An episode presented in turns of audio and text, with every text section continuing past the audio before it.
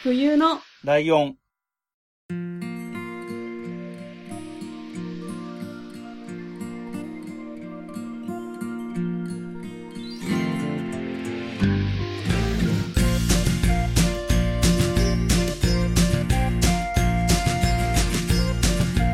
この番組は山梨県出身以外共通点のない2人がそれぞれ好きなことを話す番組です。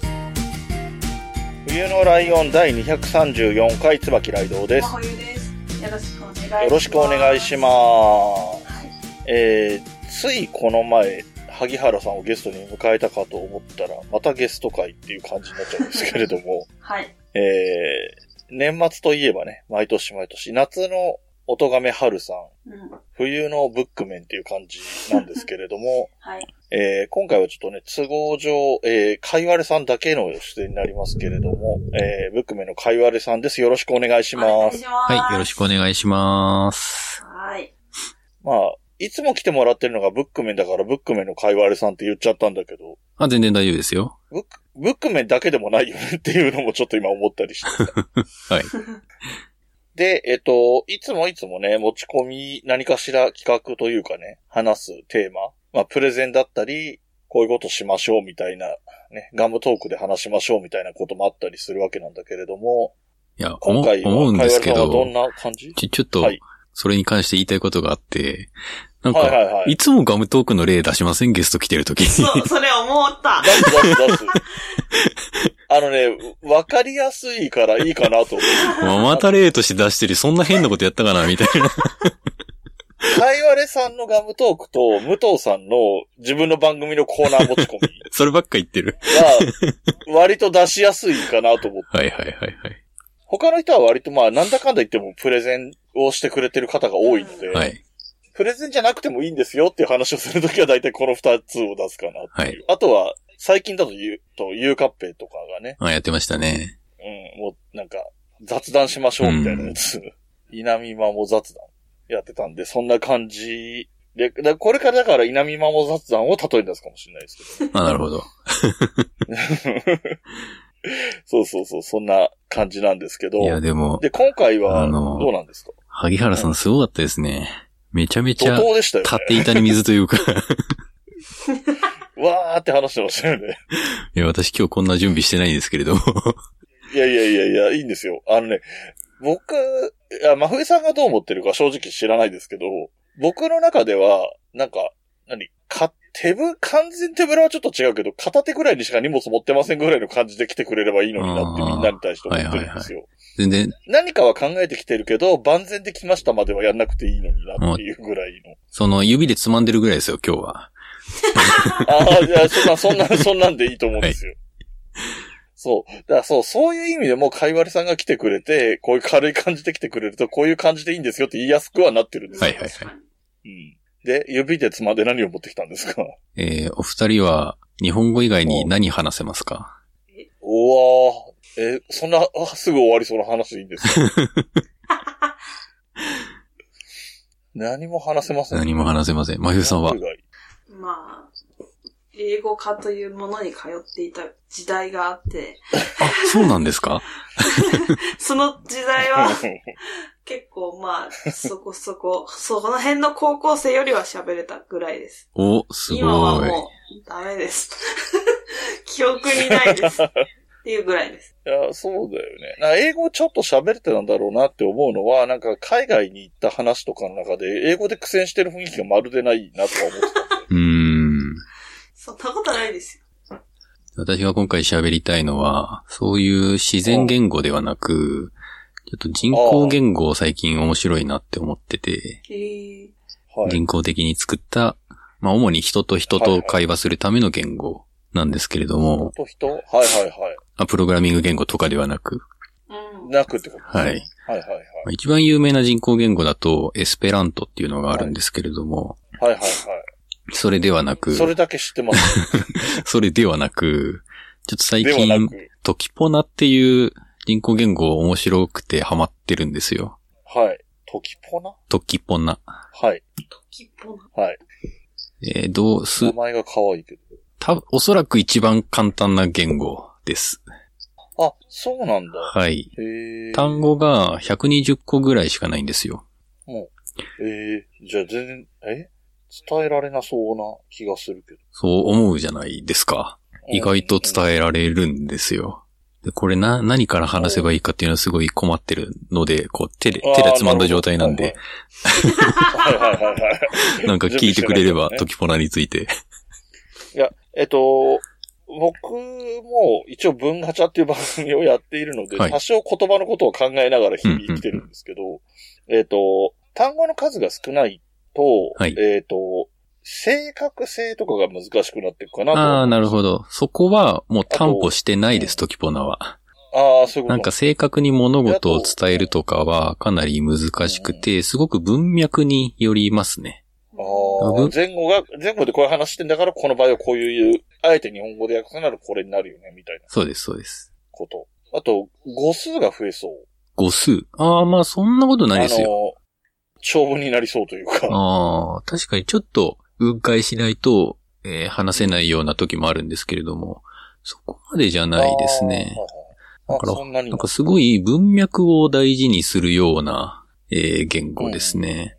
例えば日本語で、うん。空の雲を指しながら、あれは雲だっていう風に言ったら、そこの雲ってうん空の雲じゃないですか。あの、はい虫の雲じゃないですよね。はいこんな風に文脈から見ると、もう明らかにこれしか意味取れないよねっていう感じで単語の意味を取っていくんですよ。で、120個、120語ぐらいしかないので、単、1単語にすごいいろんな意味が詰まってるんですよね。はいはいはいはい。なんかそれが面白いなって思ってて、はいた。一個さ、はい先にというか途中で質問なんですけど、はいはえっ、と、こと、単語の品詞ってどういう感じになってるんですか？まあ大体同じですよ。主語とあの、うん。動詞と形容詞と副詞、助詞があって。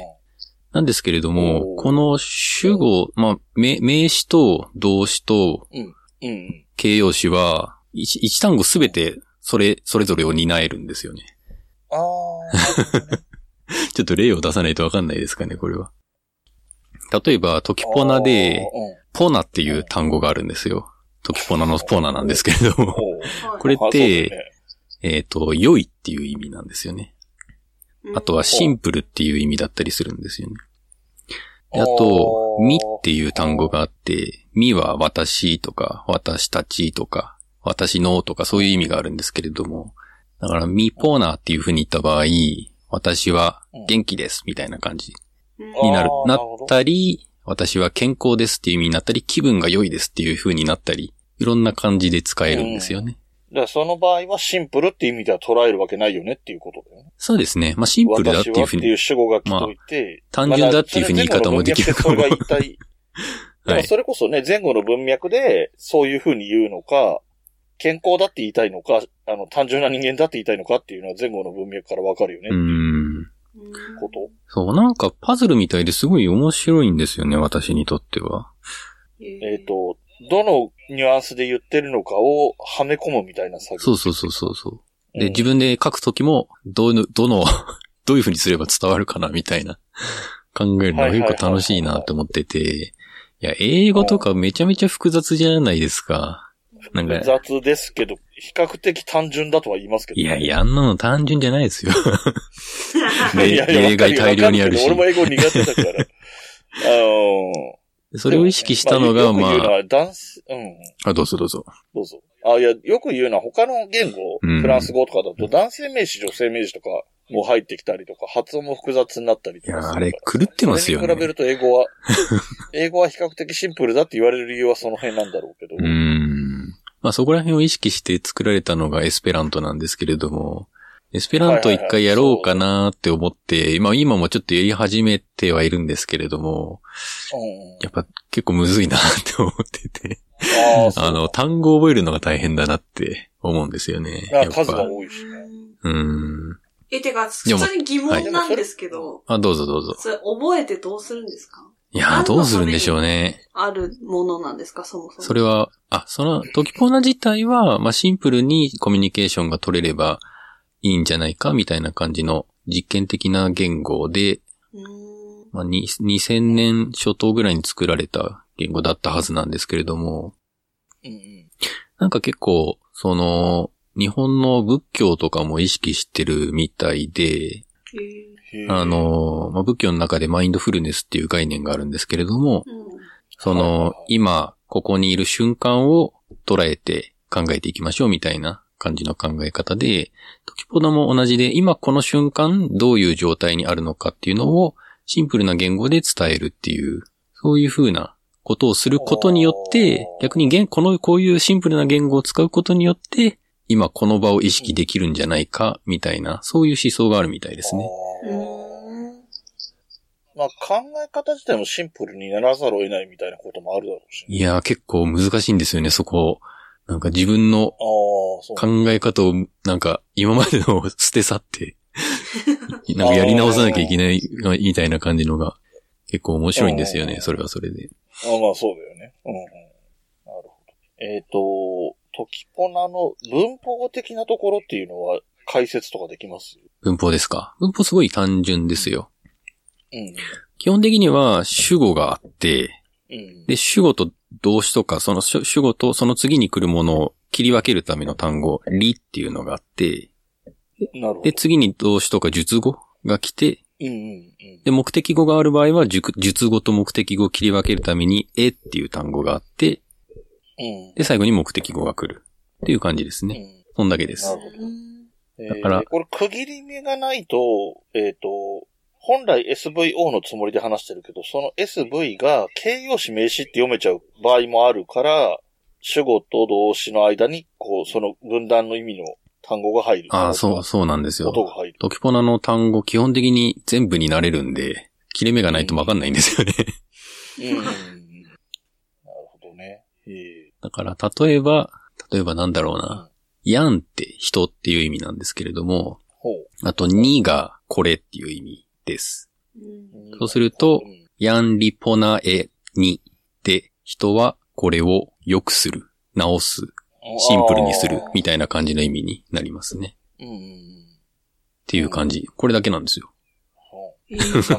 そこがだからさ、その、今の例で言うと、その、なんだっけ？その、良いとかっていう意味とシンプルっていう意味があって、人はこれ、人はっていうのが、まあ人っていうか、例えば私とか、特定の誰かみたいなニュアンスの人は、えっ、と、これを良くするなのかシンプルにするなのかで、だいぶ話が違うなって思っちゃうけど、そうですね。それは前後の脈絡とかから読み解くの？そうなんですよ。まあ、この文章だけ見たらいろんな捉え方があるんですけど、まあ、その文脈によって1位に定まるようになってるっていう感じですね。ああ。で、逆に言うと、そこが定まるように、前後の、で、補足とかはしていかないといけないんだ、書く場合は。そうなんですよ。それは頭使うね。なんか英語だったら普通にこう言えるんだろうけどなーっていうのが、ちょっと、オキフォナだとどう言うんだろうって結構なっちゃうんですよね。一旦ね、この今の例の文を言った後に、これだと良いともシンプルとも取れるなっていうことで前後でその補足する文を足すみたいな作業をしないといけないもんね、多分その状況がわかるよそうなんですよ。うな。どうですか？なんか面白さ伝わってますか？うん。面白いっていうより大変そうとしか思えてない、まだ。そうか。何だだ確かにパズルうん的に面白いっていうのはわかるんだけど、書くっていうか発言する側としてはすごい神経使いそうっていう感じ。多分慣れの問題なとは思うんですよね。私もあんまなまだ慣れ、慣れては全然ないんですけど、その、学び始めて3週間ぐらいなんで。おでも3、2、3週間ぐらいで全然わかるようになりますよ。えー、英語とか絶対ありえないじゃないですか、そんなの。うんそうだね。そりゃそうだね。ん。120個全部覚えちゃえば、まああとはどの意味だろうってい120う。個ってさ、うんうんでもさ、確かに単語の数として120は少ないんだけど、それが持つ意味って、その名詞、動詞、形容詞に全部なり得るとすれば、はい。最低3だし、さっきの例で言うと、良いとシンプルも一つの単語になっちゃってるから、はいはいは一個一個の意味は5個とか6個とかあるみたいな感じになるんだうよね。ーん、まあ、と言いますよりは、全部同じなんですよね。基本的には。同じというのは、例えば、トキポナでウィレっていう単語があるんですよ。うんで、ウィレって、し何々をしたいっていう want とか、何々をしなければいけないあー must とか、何々をすべきだ should っていう、この3つの意味全部を含むんですね。うん。で、どの意味だろうっていうふうに思うことは今、私も思うんですけれども、うん。でもその3つって全部同じじゃないですか？何々が欲しいっていうのと、うん。何々が必要だっていうのと、すべきだみたいな。全部同じカテゴリーとして捉えることができますよね。ちょっ。と面白いな。あの、ちょっと脱線していい？はいどうぞ。あのーなんだ、ポッドキャストと YouTube でやってる、感情言語化研究所っていう番組があって、その中で話題に出てきたのが、例えば、好きなミュージシャンの CD が出たから、買わなきゃって言うじゃん。はいはいはい。でもそれ買いたいだけなはずなのに、買わなきゃって言うって、これを、これは本当の意味での買いたいと買わなきゃの間のグラデーションの部分じゃないかっていう話をしてる回があるの。うんうんうん。だから、でも、今の貝原さんの言い方だと同じだよねってそうそう、グラデーションン。なんてなくて、トキポナではもう同じじゃんっていうふうに見なしてるんですよね。そういうことだよそね。う。だからさっきのポーナの良いシンプルだっていうのも別に同じことなんですよ。うんうんうんうん。っていう捉え方をすると日本語にって言うと、はいうん分けなきゃいけなくそうなるけど、うん。感覚として同じって捉えられるよね。そうなんですよ。うん。だから、基本的には一個の意味、核となる意味さえ知っていれば、まあそうなんだよね。いいっちゃいいあのー 例えば、えっ、と、良いっていう意味の言葉が名詞の時は良いものっていうことだろうし、うん。動詞だったら良くするってことだろうし、形容詞なら良いってことなんだろうし。あ、そうですね。うん。そういうふうに考えれば、で、まあ、それがだから名詞になったらとか、例えば、えー、動詞の場合は良くするだけど、それは治療みたいな意味の治すっていうのも含まれるかもしれないし、改善するっていう意味も含まれるかもしれないし、みたいな幅の広がりがある、そうなんですよ。だから、そうか、言葉の持ってるベクトルというか、色みたいなものが、それを、まあ、120個ぐらいあれば大体は伝わるでしょっていうことなんだ。そうですね。あとはまあ基本的に単語を組み合わせて新しい言葉を作ったりはしますね。えっ、と、形容詞プラス名詞みたいなニュアンスで考えていいそうです。と時も限らなであは名詞の後に形容詞をつける順序なんですけれども、例え、ば、ヤンポナーっていうふうに言った場合は、良い人っうん。ていう意味になるんですうんね。うん。良い人なんですけれども、まあ基本的にはこれ、友人って意味になります。あだあ。からヤンポナ関係が良いみたいなそうニュアンスが。ヤンポナミって言った場合は私の良い人、つまり私の友達みたいになりますね。うんうん。だからこんな感じでいろんな単語を作るというか、まあそういう意味になるだろうなっていう感じの単語にしていくんですよね。うん。で、一塊にして、その、おニュアンスがより具体的なニュアンス、英語であったり日本語にある一つの単語に近いものになっていくんだよな、多分。そうなんですよ。で、それがまたその、どの単語を選ぶかっていうのが、えっと、ポナだと良いっていう意味で、関係が良いっていうふうに考えて、友達っていうのはわかるんだけど、これ良い人、私の良い人って言ったら恋人かなとも思うじゃない？はいはいはいはい。で、恋人は多分違う並びになるんだよ。別にそれで恋人でもいいと思いますよ。自由なんで。ああ、っていうこまあ、となんだ恋人は、一般的にはこれを恋人と言いますよねっていうのはあるんですけれども、別にそう言ってもいいと思います。ああ、なるほどね。うん。どうですか？面白さ伝わってますか？いや、なん、いや、なんかね、いや、面白さか。真冬さんどうですか？え、なんか、まあ、その、面白さっていうか、かいわりさんがこう面白いなと思ってるんだろうなっていうのはなんとなく分かったんですけど、でもなんかその、その3週間も学び続けられるモチベはどこから来るのかなっていうのは気になってます。いや、それは自分もそう思ってます。ええいや、なんか、こう、ウェブで記事見てて、トキポナっていうのを知って、あ、なんか面白そうだなって思って、で、ちょっと解説してあるウェブページとかあったんで見たら、あ、簡単じゃんって思って、YouTube 見てっていう感じで今来ちゃってますね。ええで、なんか、いちなみに、はいはいトキポナってはい発音とかは難しくないの、あ、もう、もうそのまま読めばいいだけです。カタカナ読みみたいなはい。感じカタカナ読みでカタカナ読みで全部大丈夫です。えええ、それ一緒に喋る人いるんですか？周りに。えーっと、ディスコードでトキポナのサーバーがあって、そこに1万人ぐらいいますね。へえ。ええまあ、アクティブな人は数千人でしょうけれども。うん。まあ、国際言語だからね、多分世界中にいるから、そのぐらいの人数にもなる、ね。そうですね。うんでも今ちょっと人と喋ったことはないですね。喋ってみたいんですけれども。ああ、なるほど。なかなか、これでも喋るって勇気勇気出なくないですか？出ない。いや出ないっていうか、なんかこう習得できてる手応えがなかなかいやそうなんで難すよしそうだもん。なんか言語として言われた言葉を瞬時に翻訳して返すみたいな段階じゃん、多分。はい。それ瞬時になかなかならないっていう段階じゃん。はい。でもなんかよく言語の話をすると、例えば、えっと、自然言語で言うと、例えば日本人が日本語喋れるけど、アメリカっていうか英語を勉強した時には、英語を日本語に翻訳して答えを考えて答えの日本語を英語に翻訳するって作業をやってるけど、うんうん。英語で聞いたのをそのまま英語で思考して英語で返せるようにななって初めて喋れるみいや、たいなそうことを言ったりする言いますよ。ね。うん。はいだから、トキポナで聞いたのをトキポナのまま思考してトキポナで返すって、すごいってレベル高くねえかっていう感じ、今んとこは。いや、でも、英語よりは全然簡単だと思いますよ。習得は。ああ、うん本当、いや、そこはだから、やっぱり体験してる人じゃないとわかんないところだと思うんだ。英語って、うん。私たちろ基本的に義務では6年間ぐらいやってるんですよ。なのに喋れないんですよ。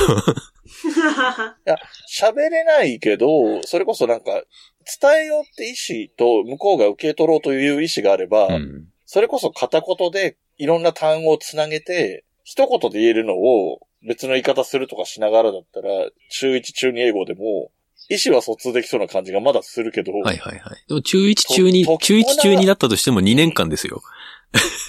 あまあまあね、まあね、そうだけど、今聞いてる限りでトキポナで、なんだろう、ちょっと間が置いて少し考えながらとかでもう返せるかって言われると、そんな簡単なんだ。意外といけますね。まあ大体、ええ習得に30時間ぐらいっていうふうには言われてますね。まあ本当かどうかは知らないですけれども。うんまあね、覚えた単語を忘れないっていうあれが必要だからね。うんまあ、習得と言っても。塾は結構簡単に覚えられますね。うん。いや、確かにね、真冬さんの言った、私がなんでこんなややってるんだろうっていうのは自分も思ってるんだよな。なんか面白いんだよな。いや、だからなんか面白いで何かを学べるってすごいですよ、それ。ああ、うーん。なんか、まあでもなんか、まあ学問ってそういうもんってとこそうはあるけど自分の中に新しい知識、新しい感覚が入ってくるっていうのは結構楽しいんですよね。うんううん。ん。そうね。で、なんかそれがさ、その使えるか使えないかみたいな話もまた別の話じゃない？そうですね。役に立つか立たないかとかはまた別で。なんか俺が好きで覚えてる、その何、いわゆるオタク的なアニメとか特撮とかの知識なんてさ、生きてく上でとかは全然いらないわけでさ。はいはあとゲームのね、キャラクターとか、その何、操作性みたいなこととか、アイテムの機能とかみたいなのだって別に生きてく上で必要かって言ったらそんなことないけど、でも楽しいもんねっていうのと多分、それが学問だからえって思うけど、本質的には同じなのかなって気はするけど。そうですね。ただこの新しさに慣れた時に飽きちゃうのかどうなのかっていうのはちょっとどうなんだろうなっていうふうに思ってますね。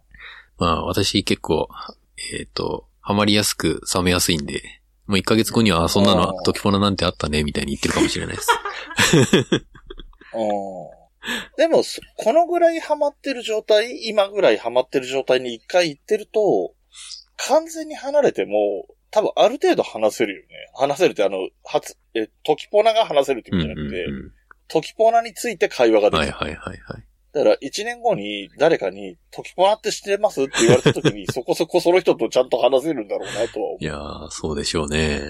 うん。まあ、そういう人がいるかどうかって話ではあるんだけど。いやー、いなそ でも、そうだよね。だって、あ世界中でディスコードかなんかでアクティブが3000人ぐらいとか言っけ？数千人う。。まあ、そんぐらいでしょうね。うん。で、パーセンテージ的に見たらね、相当少ないから、ね。いや、本当ですよ。エスペラントなんて巨大すぎて。あ、そう。はい。あ、そうか。トキポナに飽きてる時がいつか来たとして、はい。飽きたら、エスペラントに行く可能性ってあるのかいやー、どうなんでしょうね。いやエスペラントもちょっとだけこういう感じかっていうのをいやね勉強してみたりはしたんですけれども、なんかあんまり新しい感覚がしないんですよね。あそのね、英語とすごい似てるんですよ。もちろん、ん英語よりめちゃくちゃシンプルになってるんですけれども、まあでも、そう、そういう感じだもんね。うん考え方が。うん英語をもっとシンプルにするっていうか、その、何？変化とか活用みたいなことが複雑で、他の言語話者には難しいみたいなのを解消するみたいなそうなんですよ。意図だもんね。うん。だからなんかあんまり新しい感覚っていうのが入ってこなくて、ちょっと面白くないなーっていう風に感じてはいるんですよね。なるほど。うん。そういえばさ、なんか、ちょっと前に流行った、それこそゆる言語学ラジオとかでもやってたゲームがあったじゃん。あの、言語、相手が喋ってる言語を探るみたいな、なんか Seven Days なんだかだか、なんだか Seven Days だか、あー、えっ、ー、と、7 Days to End with You でしたっけ？かな？あー私はゆる言語最近聞いてないんで、ちょっとわかんないですけれども、まだやったことあります、それ。あーあ、あれって、あれってどんな感じですか？その今の話、トキポナとかエスペラントと並べて考えたとき。うーん。まあ、トキポナに近いですねまあネタ。バレしてもいいけど。あ、トキポナに近いんだ。うん。確かに何にもわからない状態で、いろいろ向こうがバーッと喋ってくるんで、でう、ん。どの単語がどのワードに当てはまるのかっていうのを確かめるっていう感じですね。うん。うん。ちょっあとふ、いさんこれあ全然知らないよね。どうぞ。知らないです。あ、ちょっと概要だけ説明しますか。うん。その 7days end to with you だったかな。end with you。まあそんな感じの、あなたと終わるまでの7日 ,7 日間みたいな、そんなゲームがあって、である日、自分が目覚めると、よく知らない場所にいて、で、目の前に知らない女の人がいるんですよ。はい。で、その女の人が、知らない言語でわーっと喋ってくるんですけれども、その女の人が喋ってる中で、その言語がどういう単語に当てはまってるのかっていうのを解読してって、彼女が最終的に何を言ってるのかっていうのを解き明かすみたいな。そんなゲームなんですけれども、かなり面白いゲームで、ただ、一個ちょっと思うのが、あの、うん英語が基本なんですよね。あ、やっぱそうなんだ。いや、そうかなと思ってたんだよいや、ちょ、ちょっとネタバレっぽくなりますけれども、ね。うんうん。その、喋ってる言語が文字で表されるわけじゃないですか。で、それは全くわからない記号なんですけれども、その記号の並び自体は英語と一緒なんですよ。あえー、何を言ってるかというと、うん。ミラーって M-I-R-R-O-R じゃないですか。うん。で、R の部分が全部同じ記号になってるんですよ。はいはいはい。文字数が一緒で、その単語、同じ単語は同じ記号ですよっていうルールになってるんで、なんか英語基準だなーって思っちゃってっ。ていうのはありましたね。え、そうだね。だからそのゲーム的に言うと、その、あえっ、と、対話の相手はその女性がしか多分、あの、最後までかどうかはわかんないけど、知ってる範囲では、はい。その女性しか話し相手はいなくて、その女性は多分、あの、恋愛的かどうかはともかく好意的だから優しくしてくれる。あ、そうですね料理を。はい。出してくれたり、えっ、と、その人の家で寝泊まりはできるとかっていう意味では、そう、なんか危険とかは全然ない状態で、その人が言ってることが分かるようになるっていうだけの目的のゲームだから、はい。本当にそこはシンプルだし、向こうも基本的には強好意的に会話をしてくれる。いや、そうなんですよ。そういう難易度はないんだけど、うん。でも、そういう意味で言うと、今の話を踏まえて、え、っていうかさ、なんならそのゲームをトキポラの教材にしたら面白そうだよね。うーん。どうだろなんか。だから、なんていうのかな。えっ、と、で、トキポラの方がゲームのリアリティには合ってるような気がするんだよ。その、うな。はいはいはいはいはい。多分、プレイヤーが全員、多分これ英語で合うんだろうなって分かってるのさっきのミラーの話みたいうに。真ん中二つと最後が同じママーク、記号ってことは、同じアルファベットが入りそうだなって多分誰でも思うから、まあ、まあ、それが分かんないと難易度はもちろん上がるんだけど。はいはいはい。うん。でも、なんかその方が、なんつうの、リアリティのあるゲームっていう気はするけどね。キポナを見て、なんだかわかるか。あ、でもそういう動画あったんですよ。あのへえ。ー、なん、なんか、よ、よくわからない人なんですけれど、どういう素性の人なのかよくわかんないんですけれども。その人はう、んなんか、知らない言葉であったとしても、いろんな聞い、いろいろ聞いて、意味が断片的に分かってくると、脳が勝手にいろいろ結びつけて、言語が最終的に結構分かるようになりますよっていう主張をしていて、はいはいはいはい。で、英語だとすごいそれは時間かかるんですけれども、時ポナだとうん。結構短時間でできますよっていうふうに言って、で、時ポナオンリーで、その、一つ20分のお話を話すみたいなことをやってる人はいましたね。で、確かに、私はまあ、トキポのある程度知った状態でそれを見たんで、言ってることはまあ、わかるっちゃわかるんですけれども、何も知らない状態で見ても、確かにわかるかもしれないっていうふうには思いましたね。うーん。だそれ、さっきのゲームの話に戻すと、うん例えば、その女の人が、えっ、と、食事にしましょうって言ってるけど、何言ってるかわからなくても、その後食事が出てくれば、多分食べ物に関すること言ったんだなっていう予測はつくみたいなことになってくから、こう、絞り込めていくわけだから、うん。なんか、それがだから、その、なんていうのかな、トキポナだと、一個一個の単語がイメージだから、トキポナだって分かってると分かるよね。そういう意味で言うと。うん。うん。あの、トキポナのようなルール、言語のルールだって分かってると、これ動詞かな名詞かなってことで悩まなくていいんだったら、はいはいはいこの単語が持ってるニュアンスってこうって分かるっていうんだったら、ハードルは低いかもしはいはいはいはい。れない。動詞の形とか名詞の形っていうのがないのは、わ割と便利なのかもしいや、めちゃめちゃ便利ですよ。何の活用もないですからね。れない。ねえ。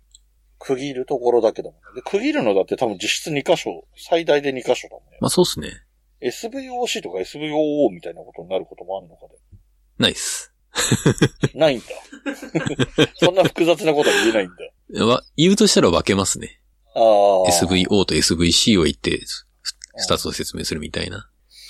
うんうん。多分そんな感じになると思います。へえ。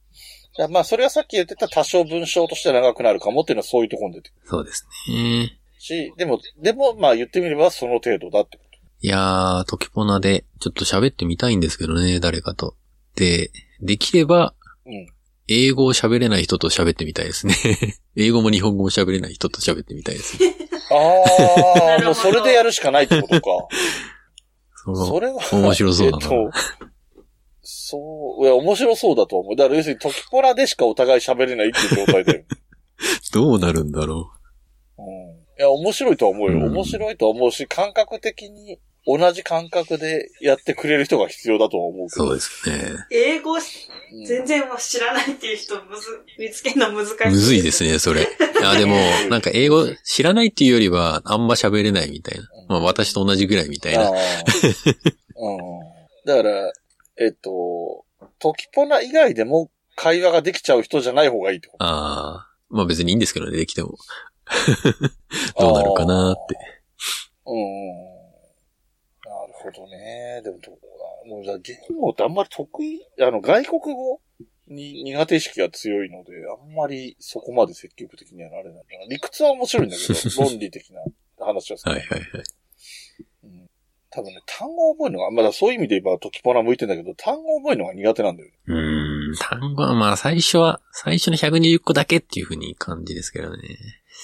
そうですよね。そこのハードルですよトキポナは割ね。と向いてるうん。方だとは思う。うん。で、あと、大学の時にちょっとだけハングル習ったけど、あ、そうなんですか。ちょっとだけね。だから、もう覚えて、覚えてもないけど、だ発音は簡単じゃん、あれ。はあの、規則性が正しいから、全然ハングル知らないんですけれども、そうなんですか。えっと、ざっくり言うとローマ字みたいな構成なんだよ。え子音えと母音の組み合わせだから、うん子音の形と母音の形を覚えれば、読むこと自体はできるのよ。意味はわかんなくっても。おーそうなんだ。あとは、えっと、母音の中に、えっと、例えば、サシスセソって、えっと、語音だけど、うん。韓国語の、えっ、と、さ、作業に当たるものって、サシスセソと車種書も入る。はいはいはい。だから、母音の種類が8個あって。で、それぞれに子音がつくみたいな構成になってるから、50音の表みたいの見ちゃえば、本当に読み方はすぐわかるようになるし、そこがなんか、すごい、なんつうの、理にかなった作りになってる。うんなんか、C にちっちゃいやって書くっていうよりかは、同じ S の S はいに。別の母音がつくの方が理にかなってると思うから、そういう意味ではすごい理にかなってるえ文字だなとはえ思ってる。母音8個なのはいいですね。あ、そうですいや、英語とか20個ぐらいあるみたいですからね、母音。ああ、まあ日本語は5個しかないからね。日本語も5個じゃないと思いますよ。多分。いあだ厳密に言うとそうなんだよ、さっき言った車種書とかが違うから、や、多分同じ言葉でも、なんか下の使い方が結構微妙に違ったりして、ああ、そうないんかうことか。よく言うのは、うんにはいろいろ発音が5個ぐらいあるっていうふうに言うじゃないですか。ああ。いや、多分日本語も結構いっぱいあると思うんですよね、母音自体は。なんかそこがだからその、そこの差を判別する必要がないかな。。日本語の場合はね。まあ判別する必要がない。そうですね、確かに。うん。よく言う、あと、子音の話になっちゃうけど、微濁音とかも、がーってやつ。はいはい。がーじゃなくて、がーってやつ。もう、どっちを使ってても、こう、かに点々だなっていうのはみんな共通では認識するから、うんうんうん。あえて違える必要はそんなにないからね。だからそういう意味では認識としては発音の数はそんなに多くない。そうですね。だから違和感なく話すには相当難しいんでしょうね。外外国人の話し方とかを聞いててうん。うん。なんか、あの、自然な言葉を喋ってるけどちっちゃ、いつ苦手だもん。そうな、なんあ、かそうそうそうそう。変だなっていうのは多分母音とかが微妙に違ったりするんでしょうね。そうで、そのちっちゃいつがさ、あれって日本人って発音だと思ってるけどさ、はい。あれって発音しない記号じゃん。あ、そうですか？い、一泊置くみたいなことじゃん。そうか。うんあのーそれこそ編集とかしてるとあ無音になるからよくわかるんだよ。ああ、そうか。確かだから無音だからここ編集点かなって思うと、カッタの間の2のとこだから、ここで切っちゃダメみたいなことがよくあるんだけに。ど。あ、そうか。うん。そうだ、あれ無音の記号なんだけど、無音を、で間を開けろって意味なんだけど、そんなこと我々は思わないでね、習得して遊ぶからさ、ナチュラルだから。ははは。でも、その、他の言語の人からすると、そういう説明されないと多分そこ、そこは発音できないんだよね、多分。ええナチュラルっぽくは。そうか。でも、トキポナ母音5個ですから。うん。あ、5個なんだ。あ、言うよだけですあ。そうなんだ、やっぱり。あの、外国の人って、ポッドキャストのこと、ポドキャストって言うよね。あ、の、そうなんですか。ちっちゃい「つ」が入らない感じの人が多いんうーん。ですよ。まあ、音節の違いとかもあるけどね。まあでも、トキポナが、えっと、すごいシンプルだけど、シンプルゆえに難しそうっていうのと、そのなんかな、思考の哲学みたいな話になってきそうな気はするんだよね。さっきの、うん、うん、うん。ウォンとマスとシュッとみたいなのが同じって考えるっていう感覚はい、はい、はい。だから、これをネイティブで、この言語を習得した子供の思想というか、ものの考え方って、うーん。他の言語の人と違うんだろうなとかは思う。そうでしょうね。うんちょっとなってみたいですけどね。ああ、うんなってみたいまですごくシンプ簡ルに、単に同意はできないけど。シンプルに思考してみたいですけどね。あまあねなんかゴニョゴニョいろいろ考まあえずに。ねうん、少なくともそういう人と話ができたらちょっと面白いかもなとは思うけど。うんなるほどね。どうですか、マフィーさんは。なんか言語について言いたいことありますか？いや、そんなことはないです。言語について言いたいことなんてありません。あったらすごいなって思うけど。まあね。まあ、だけどまあ言ってみれば俺は言語について言いたいことがあったからいさっきまでいろいろ喋ってたんだとは思うんだけど。うん。いや、え、でもそれこそあれじゃない？あの、お母さんが最近まで英会話習ってたりしてたじゃん？あ今も言ってますよ。ああ、言ってんだそうでしたね。やめてないんだ、結局。真冬さんはそこはあんまり私もやろうかなとかは、まあ時期的に今はね、他の学校行ってるっていうのもあるからあれだけど、いやいつかは英会話やりたいなとかは、なんか、観光名所みたいなとこにいる、いがちじゃないですか、仕事的に。観光地ああ、はいはい。来ないんですか、外国人はいはい。はい。めちゃくちゃ来るんですよ、最お近。っていうか、まあ去年とか。すごい。うんうん。なんか、逆に、なんかど、うんどうでもいいなっていうか、なんか、別に困らないなって思っちゃって。困らない。はいはいはいはい。携帯とかあるそれこそみし、そもそも別にそんなにベラベラ喋れなくても、わかり、うんわかるじゃないですか。まあ、そんなに友達になろうとか思わない限り。確かに確かに。指さして、させばわかる、そうなんか、逆にモチベは下がりましたね。いやー、それなんかすごいわかるななんか自分も、うん。うんいや、英語すごいやる気が起きなくて、うんその仕事柄英語の文章をすごい読まなきゃいけないんですけれども、その、自動、機械翻訳でいけちゃうんですよね。ーいや、ほんとそうです。あ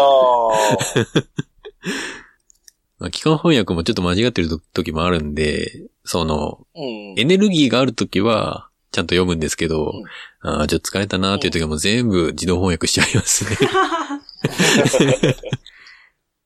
いや、この間、それこそ、なんか学校で、なんか先生が言ってたんですけど、うん、うん。うん。なんか、やっぱインバウンドでめっちゃ外国の人が来てるじゃないですか、や日本に。はいはいはいはい。うん。で、なんかその、お金持ちが求めてる海外旅行って、そういうことじゃないみたいな。日本人は分かってないみたいな話を聞いたんですけど。おーなるほどまあ、全部英語のメニューにしたり、英語だけじゃなくて中国語、うん韓国語にしたりとかするじゃないですか。うん、うん。で、頑張って、なんかね、喋ろうっていう気もあるっていうか、こっちも。うん、ううんん、うん。うんうん。そこでなんかこう、ベラベラって英語喋られたら、日本に来てるっていう感じがしないから、その、たどたどしい感じが逆に外国に来てるって思うみたいな なるほどね。こと言われまあて、わからんでもない。そうだからうん、一生懸命この壁をなくそうなくそうってしてるのも、あながちそれが正解なわけじゃないみたいなうん。こと言われて、まあ確かに、その、ビジネス、ビジネスの つながりだったうら、ん。ちゃんとした方がいいに決まってるけど、まうん。あ私はいいかなって。いや、いいと思いますよ。ううん。ん。いや、いいんじゃない？っては。確かにな。まあ確かになんか私も韓国とか台湾とか旅行行ったことあるけうん、どう、ん、一個も英語を使わないし、そうで現地の言語は使わないしなんですよ。もう日本人がいっぱいいるから、店員さんもみんな日本語だし。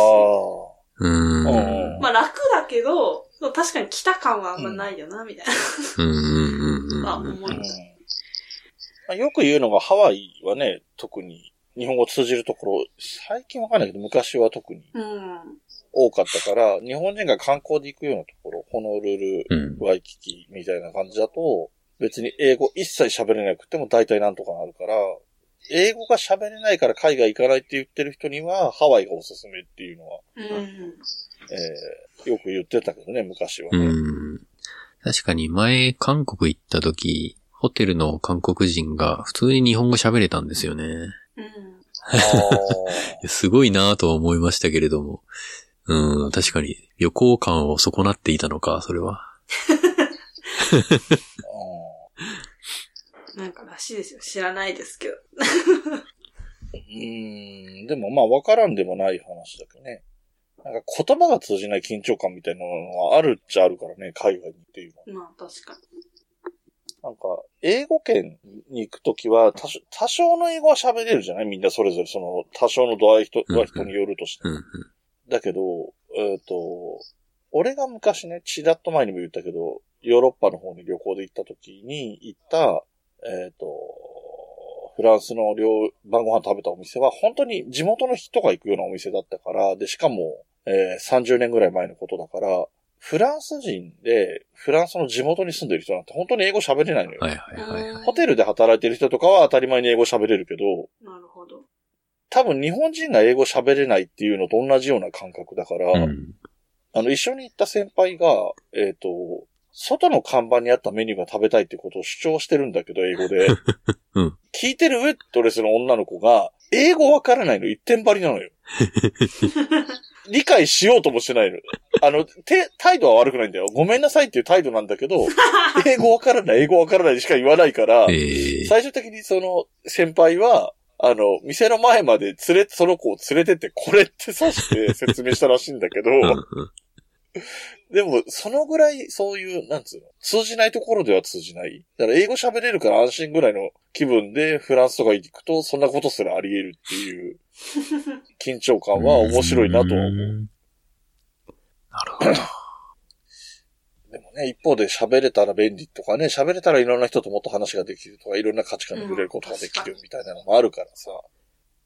まあ難しいとこだけどね。まあでも、ほそれこそ翻訳とかで趣旨はわかるとかみたいな意味では、結構いろんな情報はね、入ってくるし、それも理解ができるようになってるけど。翻訳できちゃうんですよね、もうんそうう。いや、しかも最近は、うんあの、生成 AI とか使えば、翻訳よりも要約とかしてくれますし、そうだよね。俺俺全然使ってないからわかんないんだけど。なんかあんまり言語を習得する気が起きないんですよね。うん。なんかさ、そのなんだろう。話の要点が伝えたいだけとかだと、うん本当になんか人間同士でもプログラミング言語で話したりするようになりそうっていう妄想があるんだけど、俺の。どういうことですか？なんかさ、本当に何？趣旨だけ？伝えたいんだったら、プログラムに書いている、何、コードみたいなやつを、を、そのまんまメールに貼り付けて送っちゃった方が相手も、日本語だとか英語だとかって考えるよりも、同じプログラミング言語を使ってれば、その方が、会話が早い、話が早いみたいなことがそのうち起こるんじゃないかな、みたいな気がする。どうかなわかんないけど。いや、そうなるって思ってるわけじゃないんだけど、うん妄想としてそんなのがあるぐらいの感じだけど。はいはいはい。うん。でそれ、でも、だからそれが、ある意味ではトキポナに近いのかなって思うんだよね。うーん。あの、要するに、シンプルな語数で、あの、必要最低限のことだけ伝えるんだったら、これの方が簡単。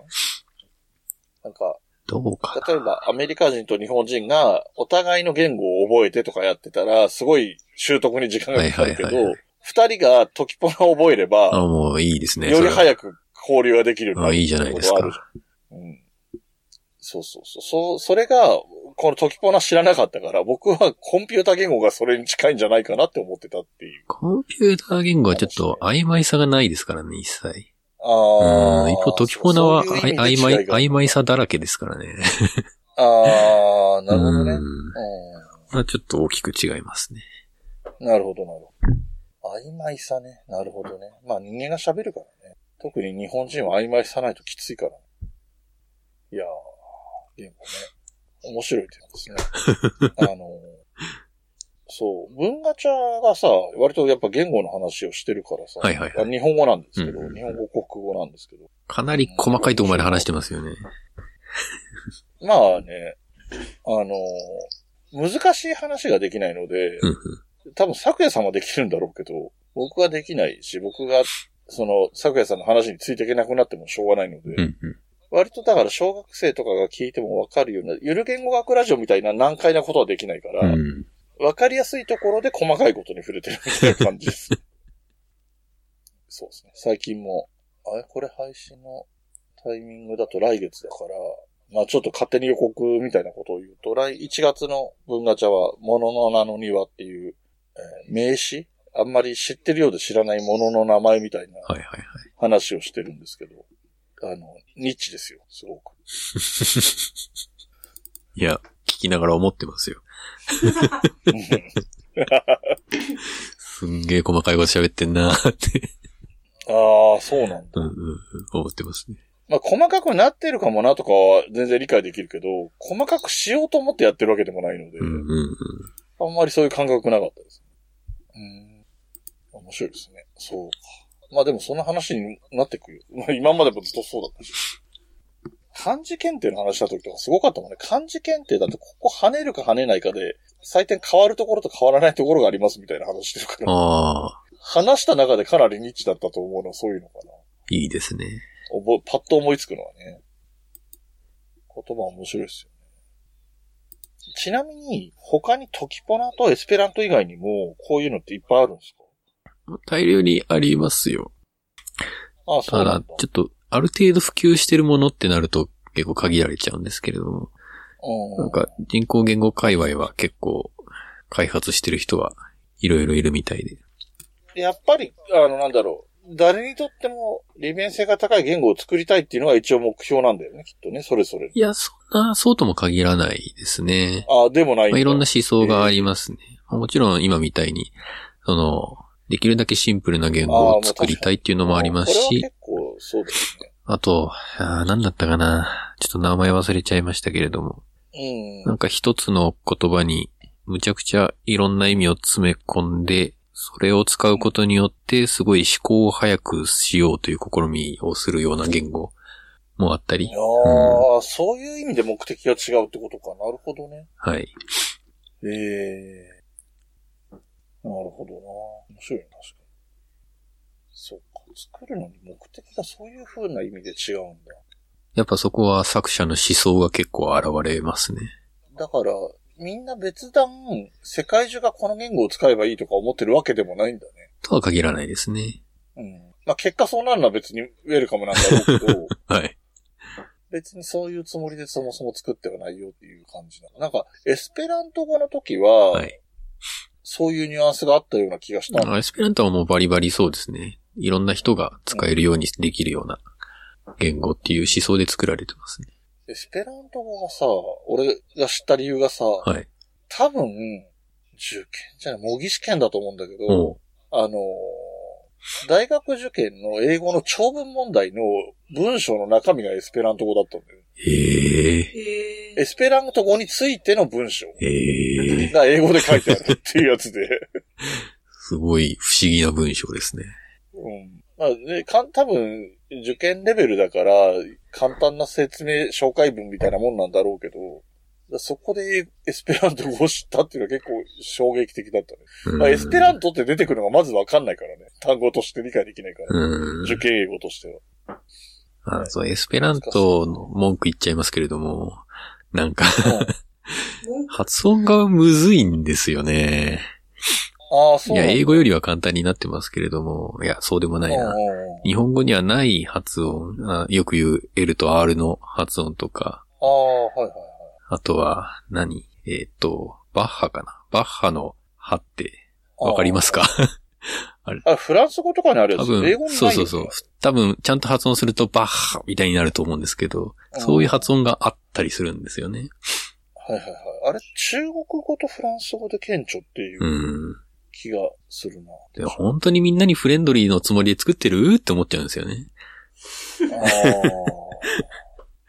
簡単なんでしょうけど。それはそうかもねうん。あ。うん。かあのシンプルに向かってはいるんだろうけど、うんうん。だそこが、その、さっきの、なんだろう、トキポナのその単語数が少ないことが長文になるきっかけにならないかって言ったのとちょっと似てて、えっ、と、発音する音の数を減らすうんうんと、その分単語、なんていうの、い一単語が長くなるとか、そういう現象が起こりうるかなっていう、はいはいはい簡単にシンプルに思うんだけど、だから、そこがあまり長くなりすぎないためには、ある程度発音の種類、パターンを多めに持ってた方がいいみたいなところが、多分その、落としどころを目測的に言うの、落としどころの目測的に言うと、日本人にはハードルが高いっていうところに落としちゃったんだろう。まあ高くはないんでしょうけど、なんか高いなーって見えちゃう。でも、英米人からしても普段使わない発音をするにはなるからね。そうは言っても。うーん。なんか経験的に多少知ってるとかはあるかもしれないし、多分、英米の人たちからすると第二、あ、外国語って多分フランス語を学ぶだろうから、そんなにハードル高くないのかもしれないけど。ああともう一個もちょっとなーって思ったのが、あの、うんエスペラントで名詞に、えっ、と、うん。なんとかティストってつくと、何々をする人みたいな感じになるんですあ、よ。はいはいはいはいちょっと単語忘れちゃいましたけれども。はい。はいはい。で、、なんとかティスティーノっていう風にすると、うん。女のそれをする人っていう風に。言うんですよねはいや、ジェンダーって思って。まあ、それはエスペラント語のできた時期の問題だねから、な。ほんとそう思うんですよね。そういう時代だったんだろうなーって思って。なだから、IST はさ、要するにまあ、英語で言うとピアニストとかそういうことうん。ね。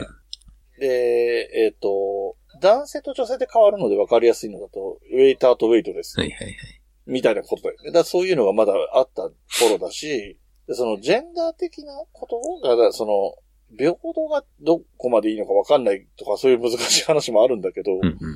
あのーそれこそ男性名詞、女性名詞っていうのが言語としてあるからね。うん。あの、英語にはないけど。いや、まあ、それはそうなんですけど、あれって、まあ、男性、女性とは、なんか無理やりつけてるみたいな感じにああ、たんですよね。ね。でも、ここっちの方、あのなんとかティティスティーノの方はさ、明らかに男女を区別するためのものみたいな感じに思えて、なんかちょっと最近ジェンダー敏感になってるんで、ああ、なんかなーってあ 思っちゃったりはしましたね。あ。わかんないんだけどね。なんかその、分けること自体を封じるべきかどうかっていうのはよくわかんないなとは思うけどね。まあもしかしたら今の風潮的にそのティスティーノみたいなのが使われてない可能性はありますね。ちょっと全然だからよく、勉強してないんでわかんないですけど。日本語で言うとね、よく、えっ、と、女優って言わないように、はいはいはい風潮があるじゃん。うん。えー男性、女性問わず俳優っていうみたいな感じになってきてるみたいなのあるとは思うんだけど、なんか、なんていうの？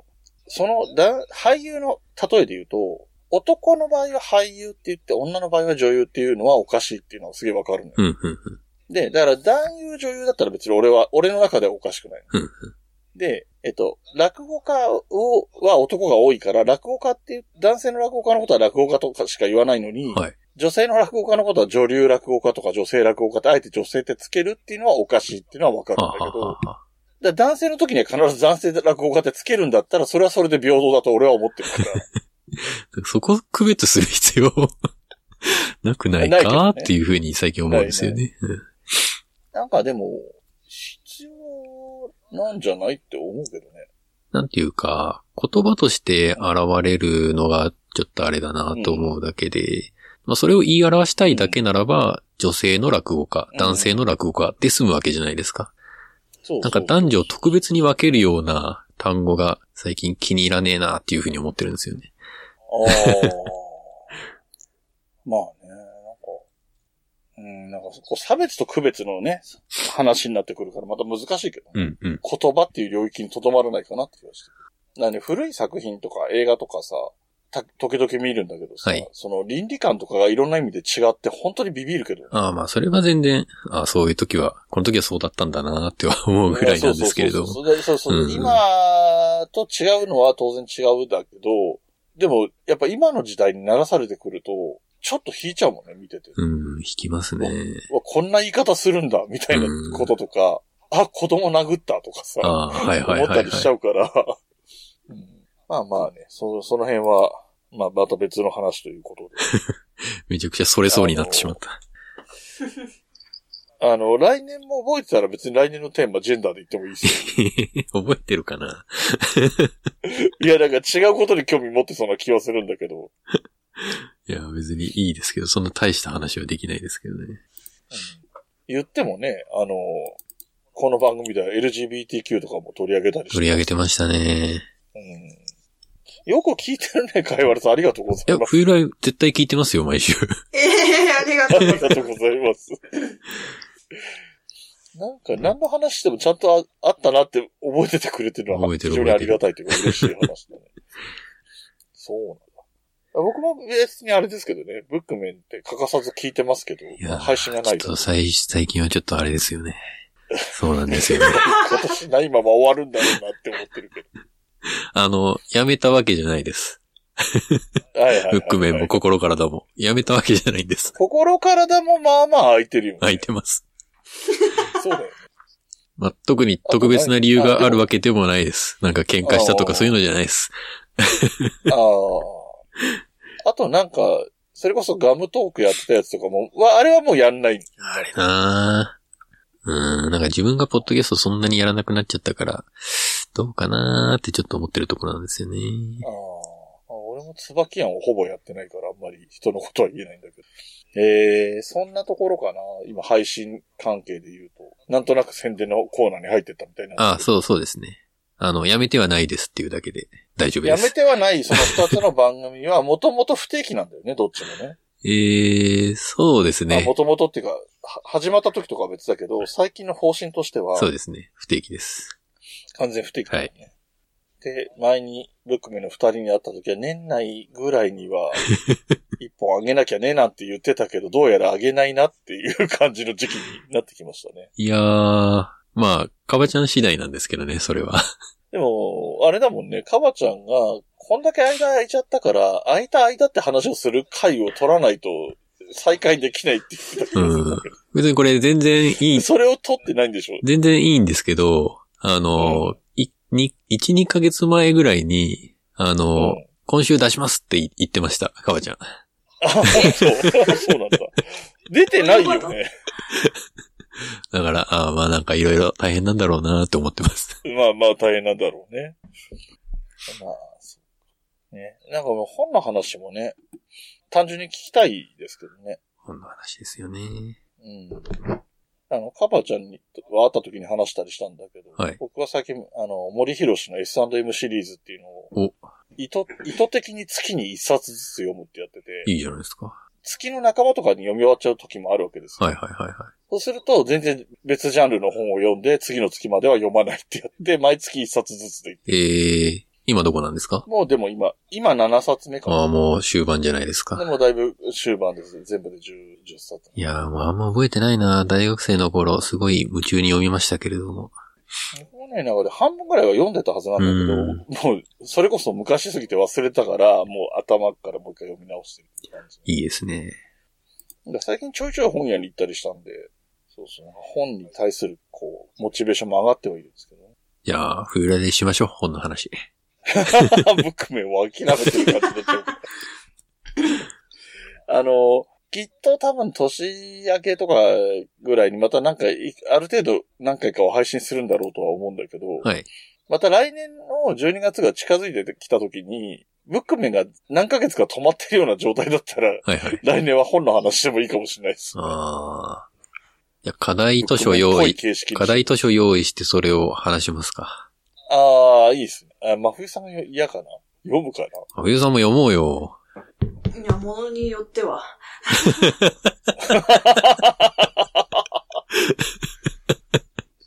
なるほどね。なんか、真冬さんって全く本を読まないっていう印象はないんだけど、小説とかを読んでる印象はあんまないんだよね、俺の中で。うん。確かに。なんかオカルトのやつしか読んでないですよ、最近は。カルトか。すごいな。あとホラーとかばっかり。ね、全く読まないな。俺も読まないいや、真冬さんが指定してもらおう。な。ああ、課題図書を。確かに。うん。1ヶ月ぐらい前に言ってくれれば。俺は1ヶ月ぐらい必要だけど、多分ほ他のブックメンの2いや人そんなにかからない全然そんな読むの早くないんで。まあ、1、2ヶ月うん前に。。いいじゃないですかまたね、来てもらう時にオファーをする頃にその本を決めれば。まあ、何も話題がなければ、それにしましょう。普通に、普通に読んだ本の感想を4人で話したら、まあ、相当な、あれになるだろうね。確かに4人分の意見があると結構なボリュームになりそう。うん。絶対に読んでから聞いてくださいの内容になりそうだ。いや、楽しみだな、真冬さんが何選ぶか。私にこう委ねられていいんですか？うん。真冬さんが読読みそうっていうか、もしくは読んだことあるやつだったら読まないで参加できるからいいんじゃない？うん、確かに。はい。えー、仲良しすぎて緊張感がないのか、なんか知らないけど、全然終わるタイミングがつかめないので、そろそろ終わりにしようと思います。はい。はい。はい。えーと、これの流れた、あともう一周あって今年が終わりかな？はい。確か。そんな感じだった気がします。そうです。そうだね。はい。まあ、毎年年末に来ていただいているんで、なんか、かいわれさんと最後の挨拶とかは多分、なんか毎年良いお年をみたいな感じになってくのかななんて思う。確かに。まあ、冬、冬来的にはもう一周あるんで、良い、リスナーさんに向けての良いお年はまだもう一周あるんですけうんうん。ど、うん。っていうような年の瀬です。あでもなんか、年末遊びたいですね。年末年始とか。ああ、そうですね。うんなんか、普通、あのね、ふ普通に、かいわれさんとかかばちゃんとかとは普通にボドゲやりたいんですよ。うん。やりましょうんなか。やったことないボドゲとかを普通にやりたいんですやりましょう。あの、特にカードじゃなくて、マジ、ガチにボードの、ボードゲームをやりたいんですよ。ああ、そうなんですね。やりましょう。気分的には。はい。じゃあ、そういうことで、えっ、と、我々は多分個人的にあって遊んだりすると思いますということで、えー番組的にはここで終わりになります。えー、来週が今年最後という話ですね。はい。では、終わりにしていきます。はい。えーこの番組の楽曲提供はカメレオンスタジオ。エンディング曲はハルさんでハッピーターン。それではまた次回ごきげんよう。さよなら。